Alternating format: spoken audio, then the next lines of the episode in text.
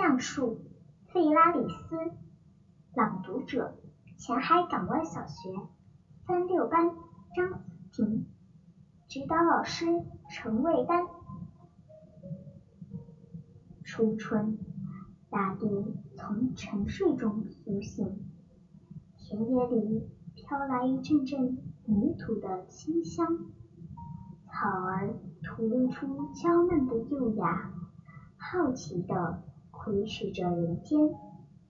姑娘们穿着艳丽的衣裳，在碧绿色的草地上欢快地歌唱。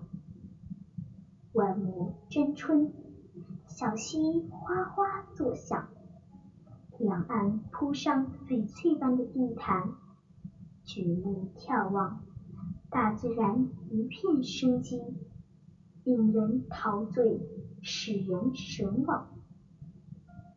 只有一棵橡树默默地站在一旁，它没有穿上新衣，它那饱经沧桑、满是皱纹的老皮一丝不挂地袒露着。它雄伟挺拔、巍然屹立，干枯的树枝直指天雄，犹如高举双臂。祈求上帝的怜悯，可是他的血液已经凝滞，生命的火花已经消失，严酷的寒冬结束了他的残生。不久前他还神采奕奕，英姿勃勃，然而自他睡下去，就再也没有醒来。几天之后，来了几个人，七手八脚把它锯断，又把它连根刨出，装车运走。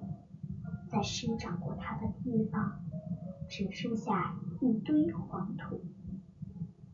橡树啊，我童年的伙伴和朋友，你曾赋予我多少甜蜜的幻想？我喜欢。在你高大的躯干上攀登，在你坚韧而富有弹性的树枝上尽情的游荡。多少次，我在你那幽静凉爽的浓荫下悠闲的歇息，自由的畅想。如今，那些甜蜜的时光同你一起离开了我们可爱的故乡。又响的橡树长出第一批嫩叶，又把枝条向四处伸延，转眼之间填补了你留下的空间。茁壮的幼苗变成苍天大树，孩子们也会在它的浓荫下嬉戏玩耍，成年人也会在那里歇息畅想。